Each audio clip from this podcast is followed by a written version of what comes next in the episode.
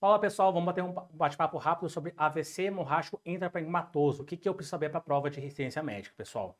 Primeira coisa, AVC hemorrágico intrapancreamatoso. Qual é o perfil clássico do paciente? Homem de mais idade, 60 anos de idade mais ou menos, 70 anos, com hipertensão arterial sistêmica. A hipertensão arterial sistêmica é o principal fator de risco, principal etiologia desses AVCs. Outra causa importante que você tem que lembrar é a angiopatia amiloide, sobretudo naqueles pacientes pouco mais idosos, 70 anos, 80 anos, que tem uma hemorragia lobar na tomografia e, eventualmente, um declínio cognitivo. Lembra o seguinte, que angiopatia amiloide é hemorragia lobar e a hemorragia da hipertensão arterial sistêmica, ela gosta de outros locais, como núcleos da base, tálamo, cerebelo e tronco cerebral. E não podemos deixar de falar de outras causas, como anticoagulantes, varfarina principalmente, malformações arteriovenosas e trombose final cerebral, principalmente em mulheres jovens. Diagnóstico do AVC hemorrágico, primeiro exame, escolha TC de crânio simples, tem uma ótima sensibilidade para ver hemorragia. Núcleos da base, tálamo e cerebelo e tronco, como falei para vocês, sugere etiologia hipertensiva.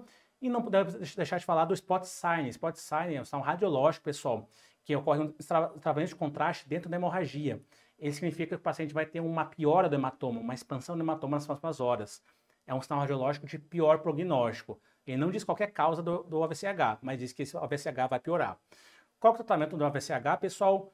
Meta pressórica. Isso tem que lembrar para a prova de vocês, que é muito cobrado. PA sistólica em torno de 140, tolerável entre 130 a 150. Níveis abaixo disso foram relacionados a efeitos colaterais graves, como insuficiência renal aguda. Segundo, se o paciente usa anticoagulante, obviamente nós vamos reverter o efeito desses anticoagulantes. Varfarina, o que nós vamos fazer? Vitamina K endovenosa mais complexo patromínico. Da bigatrana, nós temos um antídoto que é o idarazumab.